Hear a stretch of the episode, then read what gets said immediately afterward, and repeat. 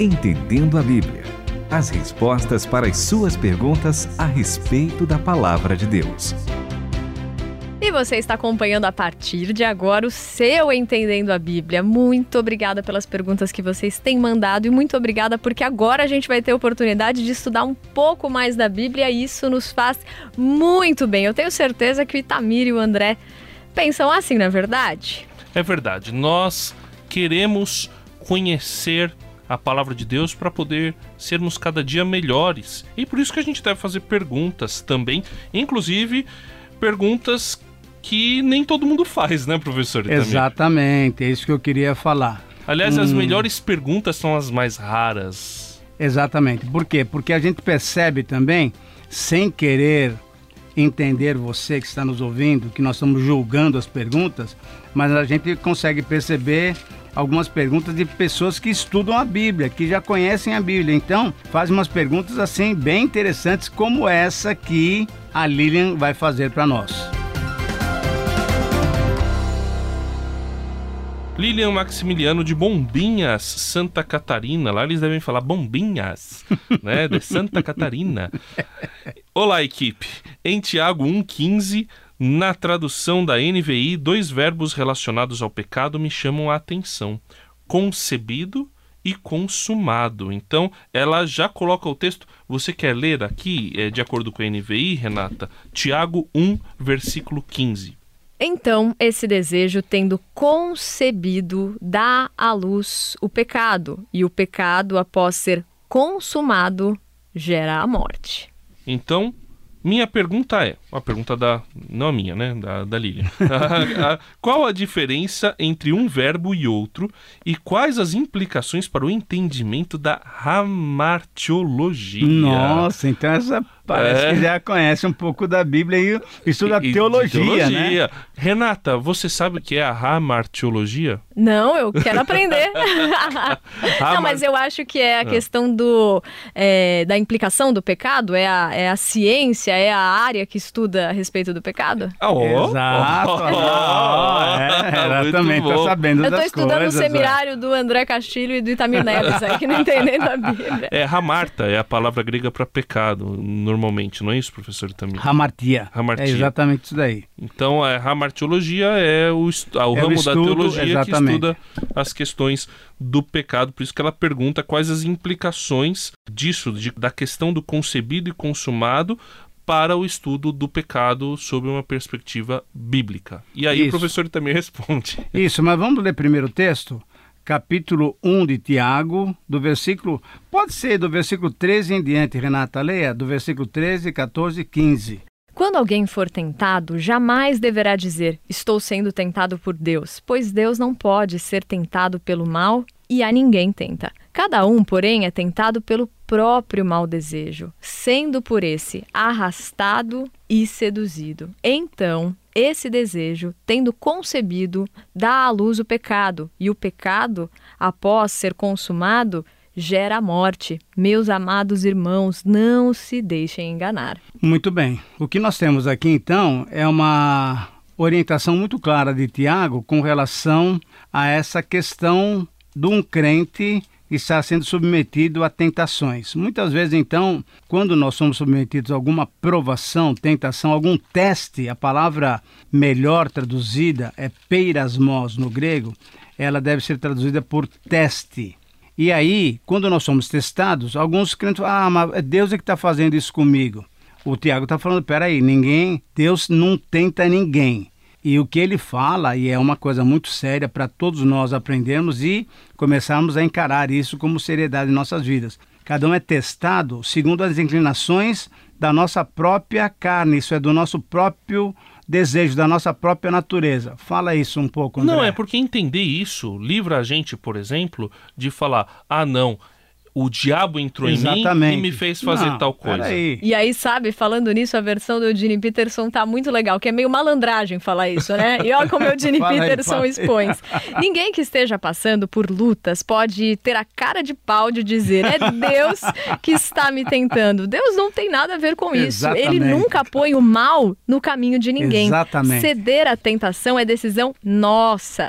Culpar Deus é malandragem. A tentação nasce dos impulsos incontroláveis dentro de nós. Se cedermos a esses impulsos, logo o pecado mostrará sua cara. E quando o pecado toma conta da situação, o resultado é a morte. Portanto, queridos, não se enganem. Professor, também uma pessoa me chegou uns, um tempo atrás e me fez a seguinte pergunta. Essa pessoa foi o pastor Luiz, lá da Igreja Batista Jardim do Lago, em São Bernardo do Campo. Tem que falar. Ele chegou para mim e perguntou: André, você sabe por que Jesus não pecou quando foi tentado por Satanás no deserto?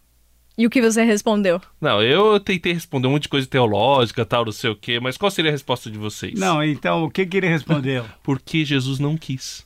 certo, certo. É o desejo É o dele. desejo dele. É, e, a própria e aí, vontade dele. E ele me ensinou o seguinte: desejo é uma coisa, mas a nossa vontade Isso. tem que dominar o nosso desejo. Exatamente. Então, se nós temos vontade de servir a Deus, essa vontade deve dominar o desejo do E eu gosto que o Dallas Willard fala também bastante disso. Ele fala assim: eu posso querer não querer o que eu quero.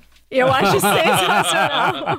É Não, não, repete essa frase que o É. nosso pessoal precisa entender. Se você puder, já pega um papelzinho, uma nota aí, porque essa é uma frase muito legal. Fala aí, Eu Renato. posso querer não querer o que eu quero. Ou seja, eu Exatamente. domino o meu desejo. Exatamente. Certo.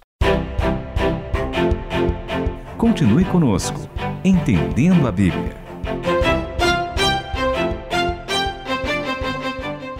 Tem um texto em segunda carta de Paulo aos Coríntios, Hum, agora tá versículo aprendendo. 10, capítulo 10, versículo 5. Que é uma coisa muito interessante, é uma palavra bem interessante para a gente poder entender essa questão de provações, de tentações. Como é que acontece isso daí? Destruímos raciocínios e toda arrogância que se ergue contra o conhecimento de Deus, levando cativo todo pensamento para que obedeça a Cristo. Então, quando nós conseguimos conhecer um pouquinho de Deus, já sabemos que Ele não nos tenta. Isso é uma coisa importante. Ele permite que a gente seja testado para perceber a nossa própria situação. Lá em Deuteronômio capítulo 8, por exemplo, ele fala: Olha, eu coloquei você no deserto, eu deixei vocês ter fome para saber o que estava no coração de vocês. Agora eu queria falar sobre esse texto de Tiago 1, 13 a 15. Nós temos um círculo que a gente chama círculo do pecado. Então nós temos logo no comecinho a cobiça, que é esse desejo, Certo. essa essa tentação que vem aonde? Na área da nossa mente. É o nosso pensamento. A partir daí, eu penso sobre alguma situação e eu sou atraído porque o meu desejo é pecaminoso. Eu sou uma pessoa, embora salvo por Cristo, eu tenho um desejo no meu coração que é viver a minha vida longe de Deus. Então eu sou atraído por aquela tentação, por aquela situação que foi me colocada. A partir daí, eu faço o quê? Eu concebo, isso é, eu começo a pensar como é que eu vou fazer aquele pecado. Isso então é o conceito da palavra concebido. Eu começo a pensar, por exemplo, me perdoem o exemplo, mas vamos imaginar um rapaz cristão vê uma menina muito bonita e tal, e ele fica todo empolgado com ela, e ele, ele é atraído, e ela é uma pessoa já comprometida, ele também é um rapaz cristão, mas é casado, e ele então é atraído. É o segundo passo nesse círculo do pecado. O terceiro passo é conceber, bom, eu acho que eu vou lá, vou dar uma conversada com ela e tal. Ele concebeu a estratégia de fazer Você planeja. planejou. E aí ele chega e vai fazer o quê? Ele vai pecar.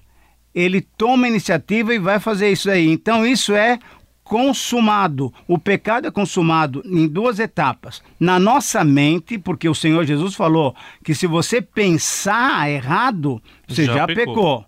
E aí, quando você pensa errado e faz o erro, aí é Aí pecado mesmo, não tem jeito. É. Aí então, isso gera a morte. Agora, vamos deixar isso claro. Morte aqui é perda de comunhão com Deus para quem é salvo.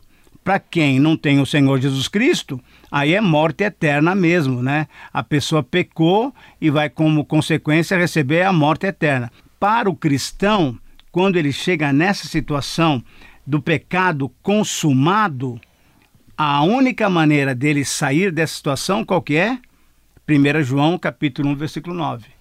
Confessar os pecados, porque ele é fiel e justo para nos perdoar os pecados e nos purificar de toda injustiça. Então, quando nós nos arrependemos e confessamos, temos o perdão do Senhor Jesus, o sangue de Jesus nos purifica de todo pecado. Eu queria pedir para a Renata dar uma lida em é, Provérbios 28, 13.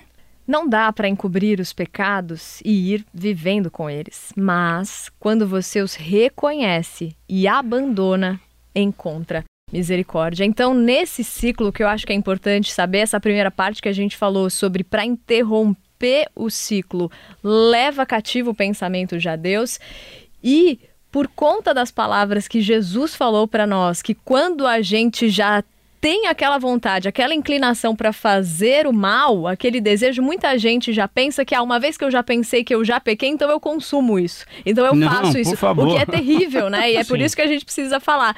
E outra, tem muita gente que tem dificuldade para quando tá passando por esse momento de tentação, ter alguém um amigo fiel, algum cristão que possa conversar e abrir essa tentação para que justamente não venha a ser concretizada, não venha a ser consumada, né? É. O, eu lembro uma história bíblica que eu acho que ilustra bem isso, é Caim e Abel, né?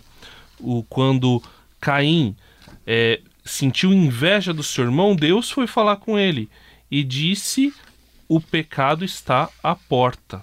E aí, se você Exatamente. ceder, Se você dominar, Se você, você- consegue Exatamente. não pecar. Se você ceder, pronto. um abraço. Ele acabou. E ele cedeu. Ele cedeu, então, exatamente. eu, eu- e, é, e é interessante como Deus fala com Caim antes dele fazer aquilo. Então, eu acho que a gente conseguiu responder a Espero que pergunta da Lilian, mas se ficou mais alguma pergunta, ela pode enviar pra gente, né, É Renata? verdade. Para o Entendendo a Bíblia, arroba transmundial.com.br e para o nosso WhatsApp 11 974 181 456. Entendendo a Bíblia, com Itamir Neves, André Castilho e Renata Burjato. Uma realização transmundial.